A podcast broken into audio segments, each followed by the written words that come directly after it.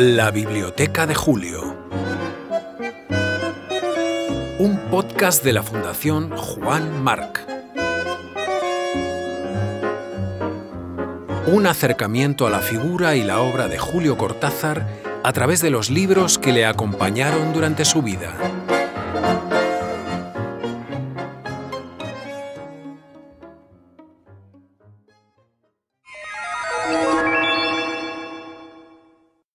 ...21... James Joyce, Ulises, The Modern Library, Random House, Nueva York, 1934. Una pequeñísima pegatina en la contracubierta interior delata a su último librero, a todas luces de Buenos Aires, Domingo Biau y Cía, calle Florida 530, y da un teléfono de seis cifras, el 313354. El dato tiene interés porque Biau fue, qué grata sorpresa, el editor del primer libro de Julio Cortázar, el muy raro y cotizado poemario Presencia, de 1938, compuesto por 43 sonetos y firmado con el seudónimo Julio Denis. Biau fue artista plástico, marchante y empresario cultural, y por aquellos años 40 abrió una galería, librería en esta dirección, que sería muy frecuentada por Jorge Luis Borges, Adolfo Bioy Casares y, asumimos, Julio Cortázar.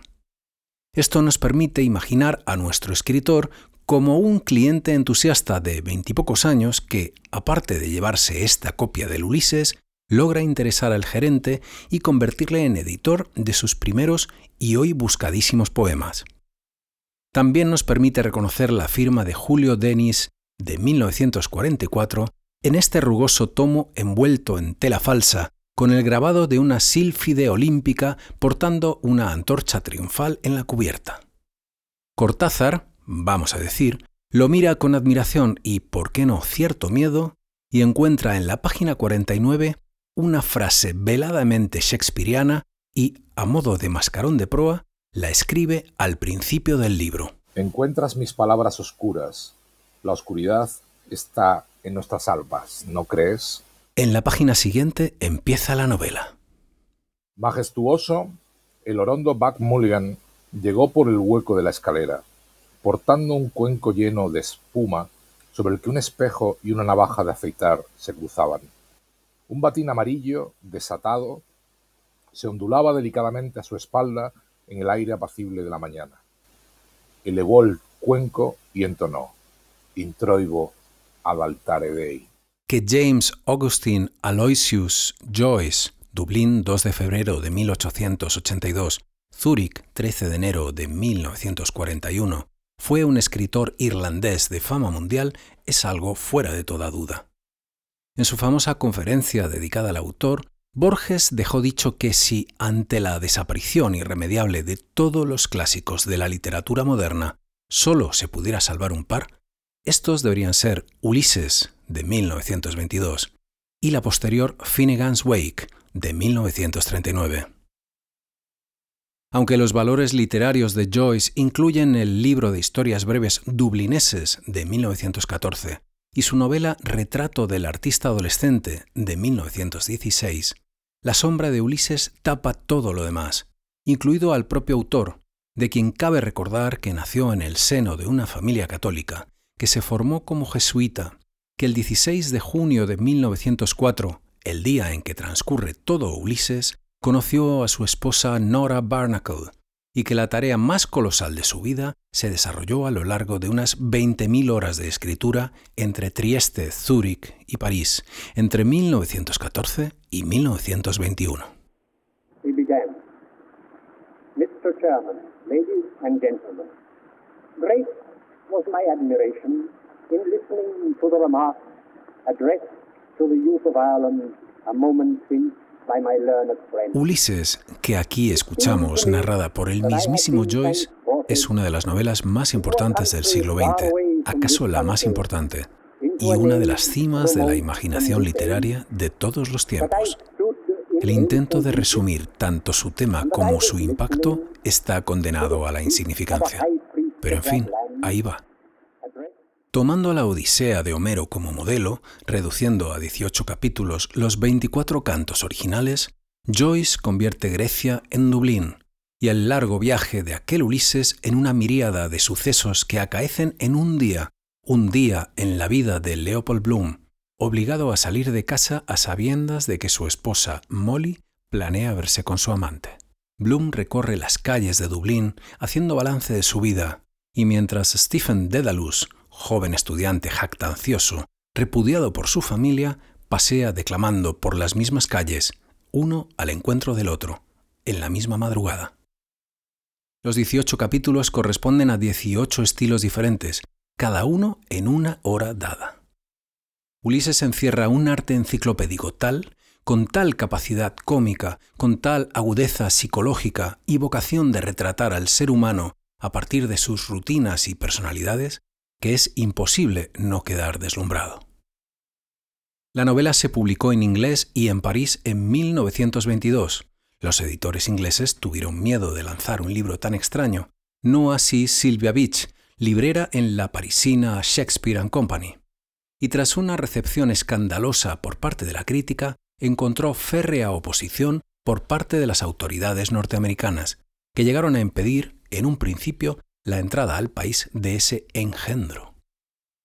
Despreciado como solo se desprecian las obras maestras, y no por ignorantes precisamente, porque ahí estaban Virginia Woolf o D. H. Lawrence, entre quienes defendieron Ulises están Vladimir Nabokov, cuán bellamente escribe el hombre, George Orwell, cuando tengo que volver a mi trabajo después de estar leyendo Ulises, me siento como un eunuco que ha realizado cursos de producción de voz. Joyce Carol Oates, ¿Qué significa Ulises? Un artificio fabuloso, una estratagema, una novela para completar la tradición de la novela. Salman Rushdie. Resumiendo, él construyó un universo de un grano de arena. Ezra Pound. Todos los hombres deberían unirse para alabar el Ulises. Y Francis Scott Fitzgerald. Ulises es la gran novela del futuro.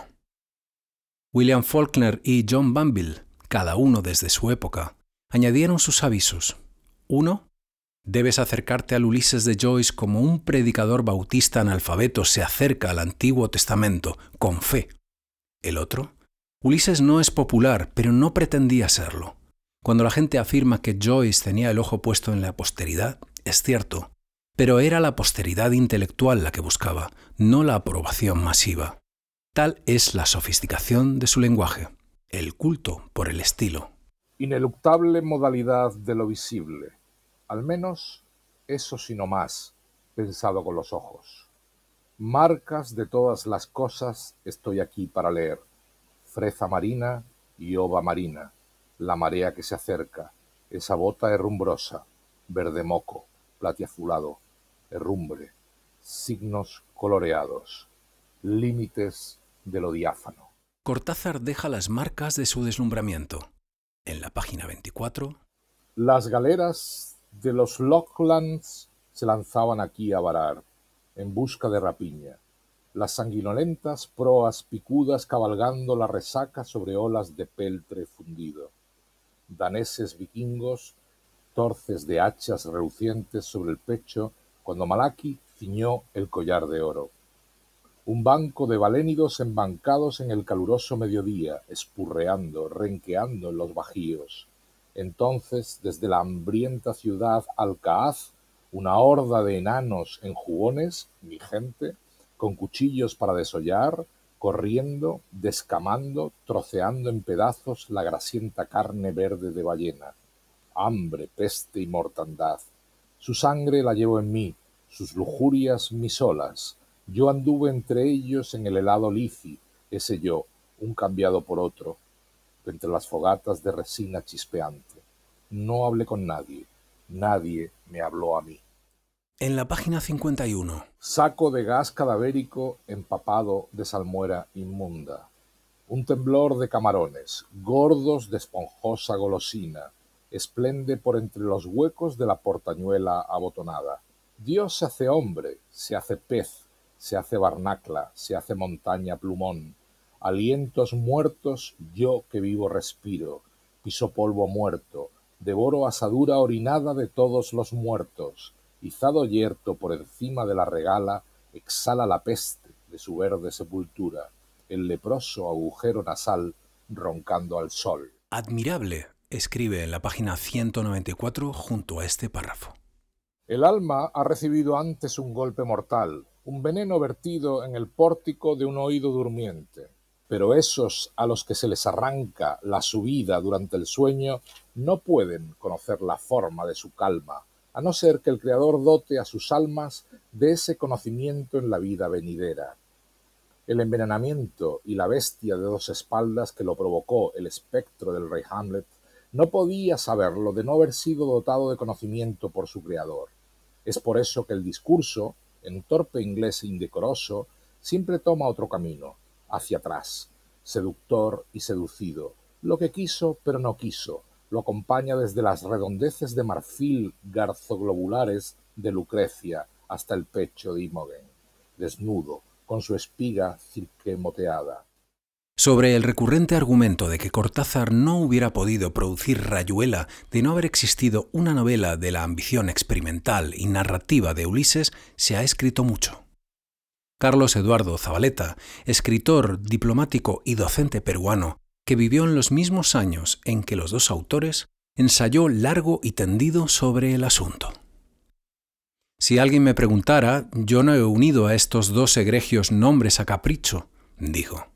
Y si me dieran a elegir cuál es la más grande perla del recorrido, cuál es la más grande novela semejante a Ulises, pero asimismo distinto de ella, yo diría Rayuela, que resultó ser tan fructífera para su mismo autor que uno de sus capítulos, el número 62, le sirvió para continuar con los experimentos joyceanos y suyos, y tituló a su nueva novela 62 Modelo para armar. Las técnicas comunes a Joyce y a Cortázar son muchas, pero quizás las principales solo tres. El estilo indirecto libre, el monólogo interior y una meditación ubicua de tipo ensayístico y discursivo. El lector es invitado aquí, leo ahora a Juan Francisco Ferré, entusiasta conocedor del Ulises y lector de este que estamos escuchando, a una doble sesión en la que se aborda desde perspectivas distintas el mismo recuerdo. En un primer pase se exhibe el montaje de la visión masculina, más sórdida o sucia por culpa de la asociación con las moscas y la putrefacción de Leopold Bloom, el nuevo Adán de esta renovada alianza, un nuevo principio para la especie, entre los dos sexos y los cinco sentidos corporales, la sinestesia retórica del iniciático abrazo con Molly. Pegadas al cristal, dos moscas zumbaban, pegadas. Vino chispeante se rezagaba en el paladar tragado, estrujando en el trujal las uvas de Borgoña.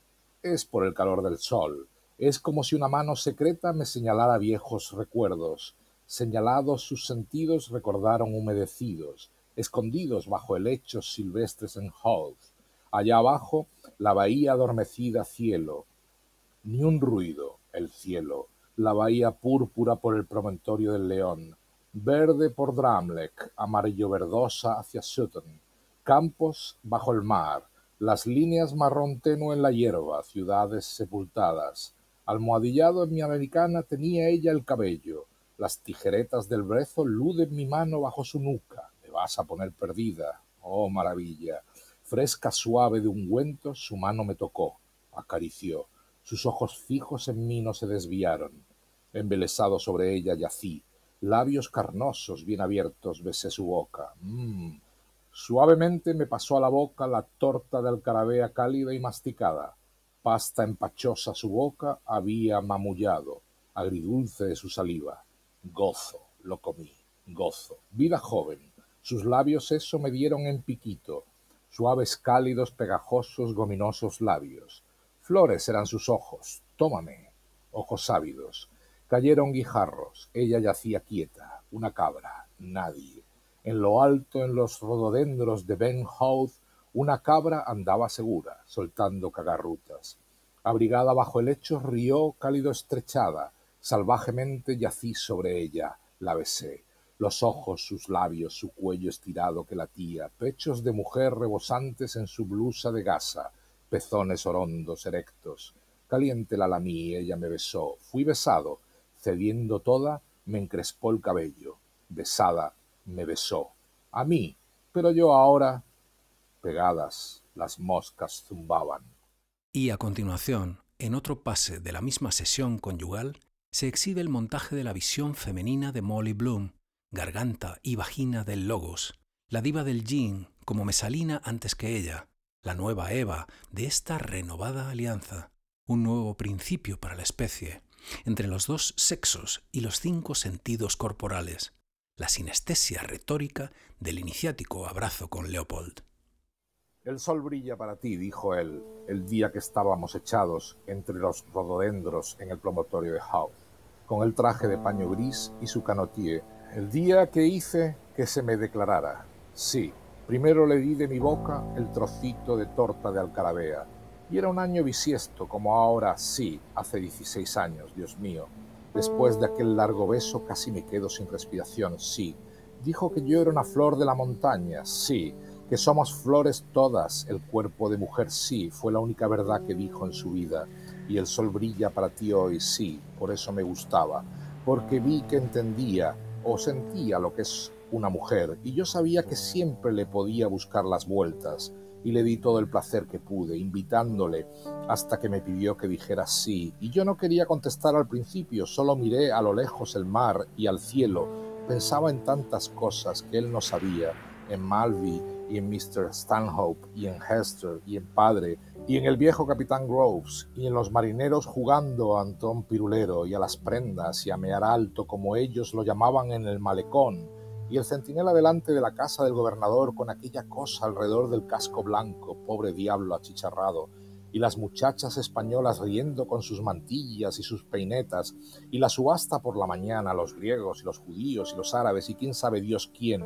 más de todos los rincones de Europa, y Duke Street y el mercado de aves todas cloqueando delante de Larby Sharon, y los pobres burros sueltos, medio dormidos, y aquellos hombres imprecisos en sus capas dormidos, a la sombra, en los escalones y las grandes ruedas de las carretas de bueyes, el viejo castillo con miles de años, sí, y aquellos guapos moros, todos de blanco y con turbantes como reyes, invitándote a que te sentaras en sus pequeñas tiendas, y ronda con las viejas ventanas de las posadas dos ojos que miran una celosía oculta para que el amante bese la reja, y los ventorrillos medio abiertos por la noche y las castañuelas y la noche que perdimos, el barco en Algeciras y el sereno de un sitio para otro sereno, con su farol y oh, aquel abismal torrente, oh, y el mar, el mar carmesí, a veces como fuego, y las puestas de sol gloriosas y las higueras en los jardines de la Alameda, sí, y todas aquellas callejuelas extrañas y las casas de rosa y de azul y de amarillo, y las rosaledas y los jazmines y los geranios y las chumberas y el giraltar de mi niñez cuando yo era una flor de la montaña, sí, cuando me ponía la rosa en el pelo como hacían las muchachas andaluzas, oh, me pondré una roja, sí, y cómo me besaban junto a la muralla mora, y yo pensaba bien lo mismo a él que otro, y entonces le pedí con la mirada que me lo pidiera otra vez, sí, y entonces me preguntó si quería sí, decir sí, mi flor de la montaña, y al principio le estreché entre mis brazos, sí, y la apreté contra mí para que sintiera mis pechos todo perfume, sí, y su corazón parecía desbocado, y sí, dije sí, quiero sí. Acabas de escuchar La Biblioteca de Julio, un podcast de la Fundación Juan Marc. En el control técnico, Carlos Roiz. Música de cabecera, Astor Piazzolla. Música adicional, Rafael Plana. Lectura de James Joyce, Juan Francisco Ferré. Concepto, guion y voz, Bruno Galindo.